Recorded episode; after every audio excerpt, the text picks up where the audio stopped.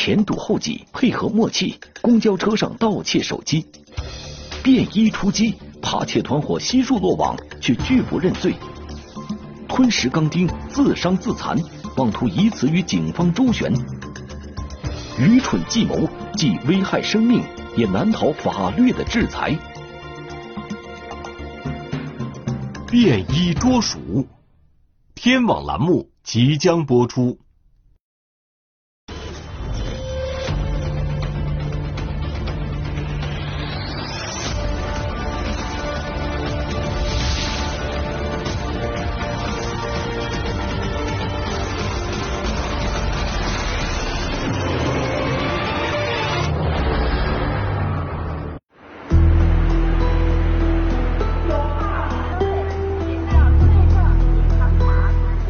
零一九年五月十一日下午，郝女士来到河北省邢台市公安局公交分局报案。她在新世纪广场附近乘坐公交车时，放在包内的手机被偷。我当时清楚的记得，我掏零钱的时候把手机放进去了，但是他没在那儿。然后在我就回想这个过程嘛，然后我就想，肯定就是刚才挤我那个人，他没有上车，挤我那个人，他把我的手机呃肯定是给偷了。他这部手机是八千多块钱买的，因为他刚上班不久，呃，这笔开支应该相当于他接近三个月的工资，再加上手机上存在一些其他的重要信息，所以说，呃，我们看到之后也是非常同情。郝女士还提到，在上车前，她感觉被人尾随的情况。他走得快，后边这个人跟着都快；他走得慢，后边这个人跟着的慢。他当时。往后边瞄了一眼，因为当时人多，没有看清后边跟着人长得具体长相。向郝女士了解完情况后，便衣警察大队的民警来到公交公司，调取了公交车上的监控视频。监控显示，当公交车到站停稳后，郝女士向车门跑来，这时她身旁紧跟了一名背包男子。同时，他身后也紧跟了一名男子。来到车门附近时，与郝女士并行的背包男子抢先一步挤上了车。上车后，他没有往车厢里走，而是站在了投币箱旁。从监控中可以看到，这名男子四十岁左右，戴着一副眼镜，身材偏胖，上身穿黑色短袖 T 恤，下身穿蓝色牛仔裤，身后。背着一个黑色的背包，上车以后，他就问司机：“到万达吗？”司机回了他一句。这个时候呢，他身后的好多乘客都在说：“上车之前也不看看站牌，影响大家。”但这名男子没有吭声，背着大包往车下走。他走的时候，严重影响了上车的乘客。公交车上的监控并没有拍到郝女士手机被窃的过程，但是。反扒经验丰富的民警，还是从这段视频里看出了端倪。根据画面显示的情况，这个男子不可能是盗窃呃手机的犯罪嫌疑人，因为他没有机会。民警分析，盗窃郝女士手机的应该是上车前跑在她身后的那名男子，那名男子很可能也是之前尾随过她的人。他与在车门处阻挡乘客上车的背包男子应该是同伙，他们前后配合偷走了郝女士的手机。郝女士上车时，她前面较胖的男人在问路，因为他的身体比较胖，挡住了上车的去路，他在吸引郝女士的注意力。所以说，郝女士的注意力放在前面，后面的这个嫌疑人出手迅速偷走了她手机，动作非常快。当郝女士挤上车后，背包男子下了车，而另外这名男子也没有上车，两人不约而同的离开了。从视频分析，他们盗窃郝女士手机的整个过程只有短短几秒钟时间，两名嫌疑人配合默契，作案手法老练，民警不禁担忧起来。我们公安机关对公交车上的打击力度比较大，对公交车上有盗窃前科的人员。我们有一定的掌握，这两个嫌疑人呢，我们看到是生面孔，所以我们认定这两个嫌疑人极有可能有盗窃前科，流窜到我市来进行作案。民警的担忧并不是空穴来风，因为这不是一起个案。公交分局便衣警察大队近期已经接到了三起类似报案，而且作案手法如出一辙。看来，一场猫鼠游戏要不可避免的上演了。在接到郝女士报案前的四月二十日和五月一日，桥东区新世纪广场附近的公交站点还发生了另外两起手机被窃案，失主都是年轻的女性。警方调取了两名受害人当时所乘公交车的监控视频，从监控中可以看到，这两起案件的嫌疑人与盗窃郝女士手机的是相同的两名男子，并且他们的作案手法也没有变化。甚至连这个戴眼镜的嫌疑人问公交车司机的话都一样，都是问到完那吗？然后就转身就走了。后面那个人采取几乎同样的方式进行盗窃。从这两名嫌疑人配合的默契度和行窃手法的娴熟程度上，民警判断他们应该是盗窃惯犯，而且他们盗窃的手机可能远远不止接到报案的这三部。有这种情况，因为有些受害人手机或者财物被盗后，感觉到数额较小，或者手机用的时间比较长，有可能没有报案。公交分局便衣警察大队抽调了精干警力，成立了专案组，对这三起手机盗窃案进行串并侦查。民警乔装成乘客，开始在新世纪广场附近的公交站点。及途经这里的公交车上进行蹲守。经过多日蹲守，一辆公交车上，一名体貌特征与嫌疑人十分相似的男子引起了便衣民警的注意。跟踪了十多天，一直没有发现什么线索。今天终于发现了犯罪嫌疑人。但是，便衣民警跟了一路，却迟迟没有发现与其配合的另外一名嫌疑人，也没有见这名男子动手行窃。从他上车一直到下车，在公交车上约三十分钟，没有任何这个犯罪迹象。下车以后呢，跟踪人员继续对其进行跟踪。跟踪一段时间后，我们发现这名男子和我们所掌握的嫌疑人就是体貌特征、身材有点像，并不是我们所要找的犯罪嫌疑人。当时我们感觉到非常灰心，感觉到经过一段时间努力，好不容易看到了希望。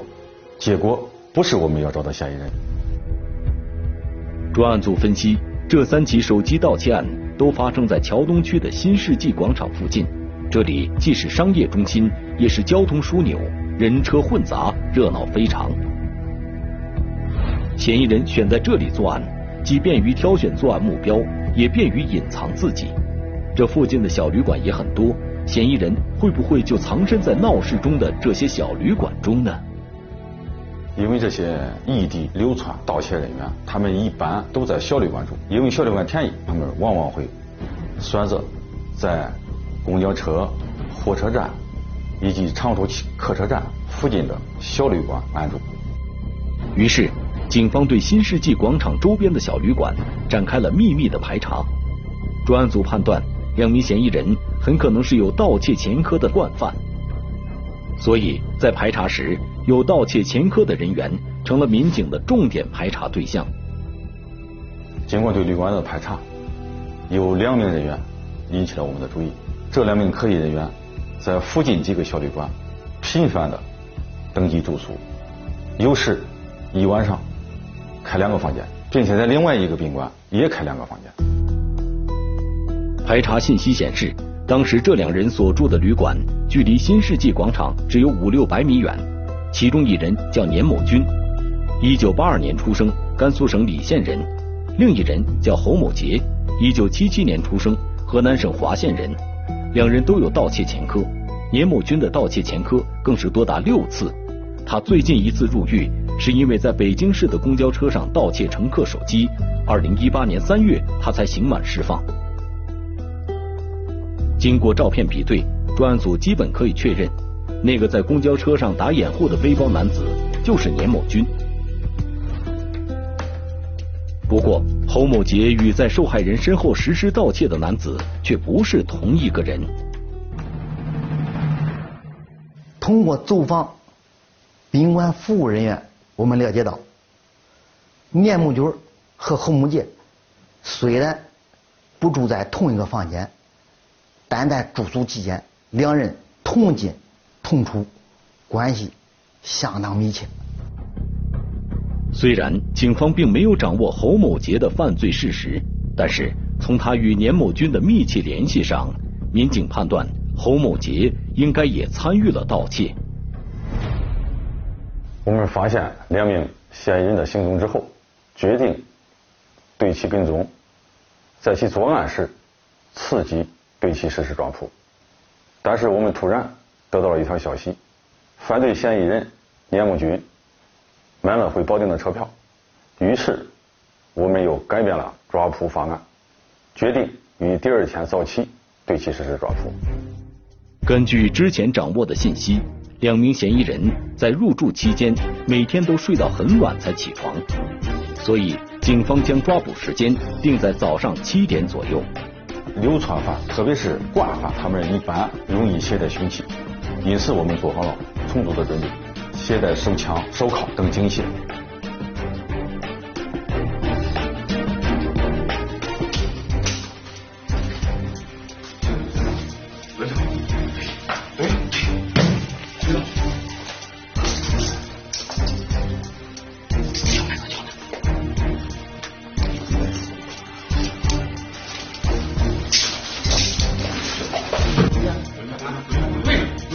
两名嫌疑人顺利到案。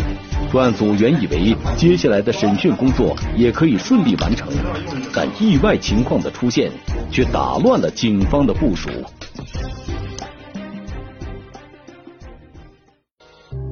年某军和侯某杰到案后，专案组立即对两人进行了分开审讯，但是两名嫌疑人却拒绝交代，并摆出一副百般抵赖的姿态。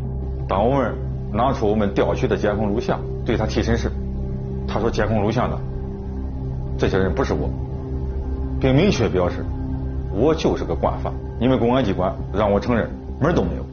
这个被害人看到没有？这是被害人，你看到没有？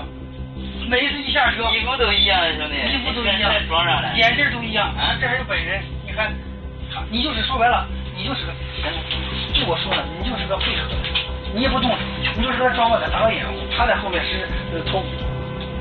他偷了，他他每次偷东西给你怎么分嘞？啊？他偷没偷我不知道。没给你分东西是吧？反正我是啥没干。虽然两名嫌疑人都有犯罪前科，但是他们如此嚣张的抵赖盗窃行为，否定清晰明确的犯罪证据，也有些出乎审讯民警的意料。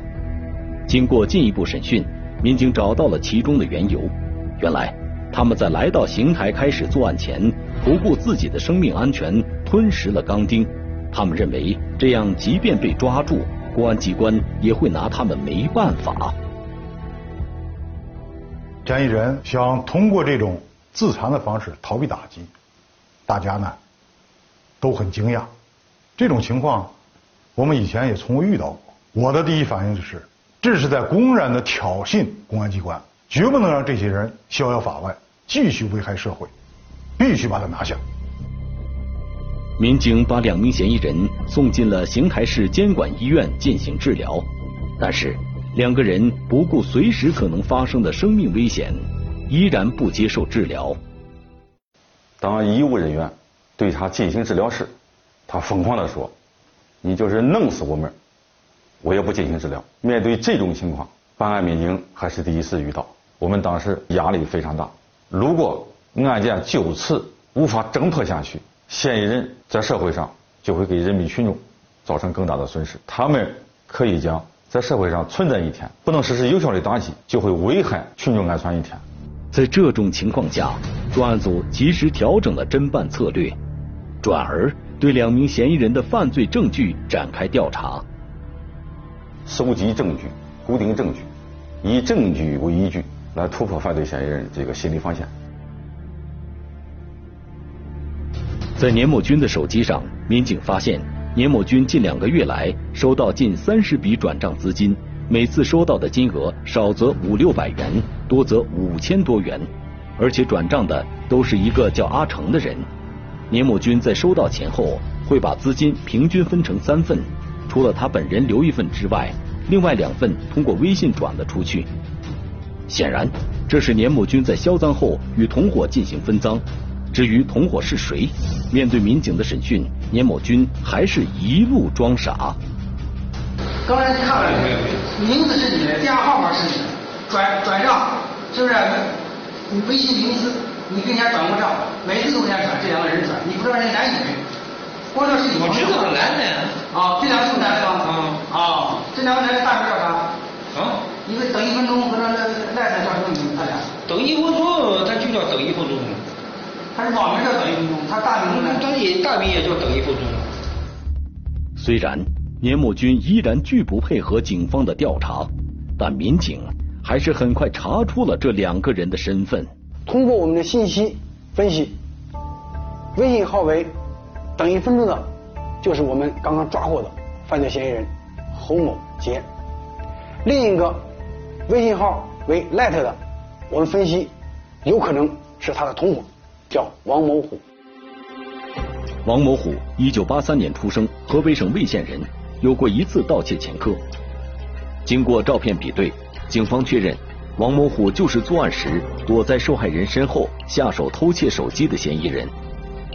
但是年某军和侯某杰拒不交代与王某虎的关系，专案组一时无法掌握王某虎的行踪。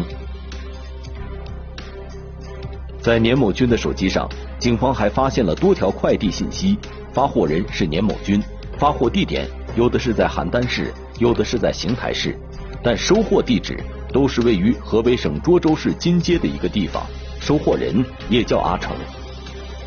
警方分析，这个收货的阿成与给年某军汇款的阿成应该是同一个人，年某军等人盗窃来的手机，应该就是销赃给这个阿成了。为了验证这种推断，民警通过发货记录找到了邢台市的几家快递公司。经快递公司确认，在年某军多次发送的快递中，所放的物品就是手机。在其中一家快递公司的监控中，民警发现，四月二十六日，年某军在这里一次就往涿州发了三部手机。拿到这些证据之后，办案民警再次提审了年某军。你刚才说了，你看看这所有的单子都是你的，还想一一看吗？包括这数据。我有的单子。对呀。不可能。不行，不可能。那再看一个，这是你呗？再看一个，我随便给你拿一个，是你呗？这这这，先先说这几个是不是你？不是我。你你要的名字多了，要的电话多了。正如民警预料的那样，严某军依然不配合警方的调查。不过，这并没有影响到警方下一步的行动。专案组民警按照快递单上的地址，找到了位于涿州市金街上的一家手机配件店。快递单上的收件人阿成，正是这家店的老板。当时，阿成不在店中，只有他的妻子在看店。他的妻子称，他们夫妻因感情问题闹矛盾，阿成离家出走多日了。这样的说法。当然骗不过经验丰富的民警。民警对阿成的妻子做了思想工作，向他讲明了事情的严重性，希望他能劝丈夫早日投案自首，争取宽大处理。因为有可能也不知道你丈夫丈夫的是吧，给他熟一点，所以说我希望你们配合我们尽快找。你说说，你说知道也好，不知道我们人，你带两个孩子不容易，我们不跟你说这么多了，对吧？啊，行不行啊？我听你们的呗，你们。四天后，六月十八日，犯罪嫌疑人阿成来到邢台市公安局公交分局投案自首。到案后，他主动交代了从年某军等人手中多次低价收购涉案手机的犯罪事实。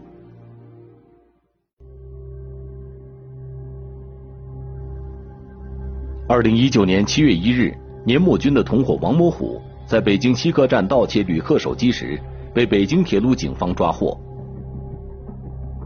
但是，王某虎在被抓前也有过吞食钢钉的自残行为，被抓后也拒不交代盗窃手机的犯罪事实。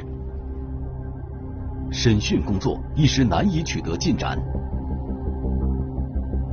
我们办案民警当时啊，心里头也确实也很烦恼，怎么又遇到这种情况呢？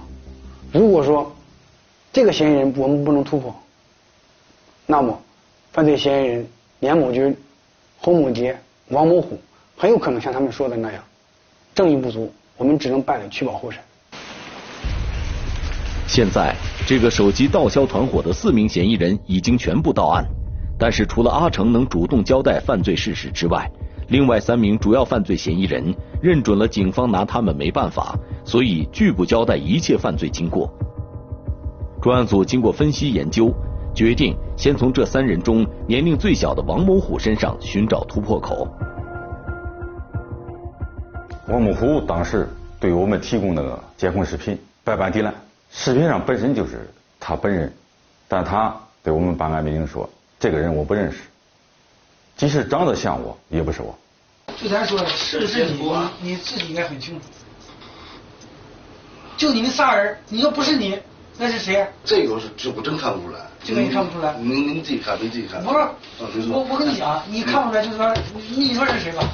我我不能说我说是谁，我说是谁是谁，这这肯定不能，咱不能这么聊，对不对？在对王某虎的提审，在他这个拒不配合的情况下，我们办案民警及时调整了审讯思路。第一是对他动之以情，晓之以理，说自残身体的危害有可能会造成生命危险。第二个就是攻心为上。经过近三天的审讯，警方终于攻破了王某虎的心理防线，他最终承认了。伙同年某军、侯某杰参与多起盗窃手机案的事实，并决定接受治疗。七月五日一早，王某虎被带到邢台市监管医院，经过一个多小时的治疗，医生通过胃镜用异物钳取出了王某虎胃中的钢钉。我们趁热打铁，对两名嫌疑人再一次进行了突审。两名嫌疑人在铁证面前。和民警强大的心理攻势下，土崩瓦解，最终承认了其伙同王某虎进行盗窃的犯罪事实。这个团伙在一个地方连续作案之后，为躲避警方的侦查，会转移到其他城市继续作案。王某虎此次离开邢台前往北京，就是这个原因。七月十六日。三名受害人来到邢台市公安局公交分局便衣警察大队接受退赃。由于他们的手机已经被嫌疑人销赃，经过相关部门认定，警方按照一定的折旧率对他们的损失进行了现金补偿。因为来的时候我是抱着试一试的态度来的嘛，也没有想着就是能去得到这个赔偿。到后来被通知。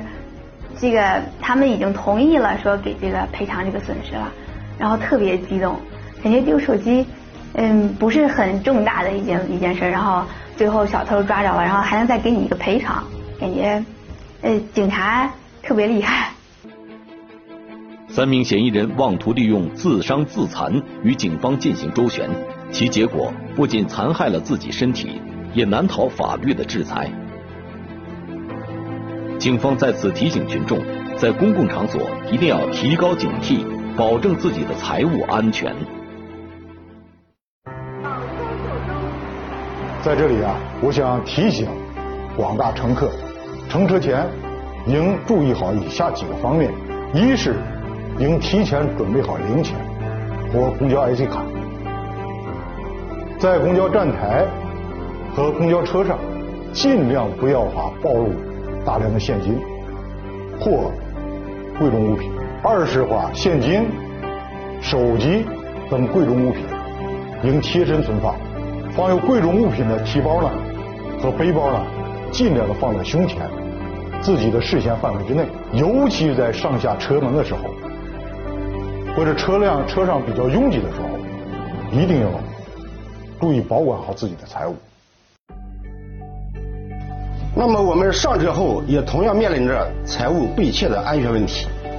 通常来说，我们上车后首先要选择座位坐下，如果没有坐的时候，尽量要背对车窗，面向车厢内站立，同时把自己的双肩包取下来，放在自己的脚前，单肩包前置，手机要拿在手上，但不要一直玩。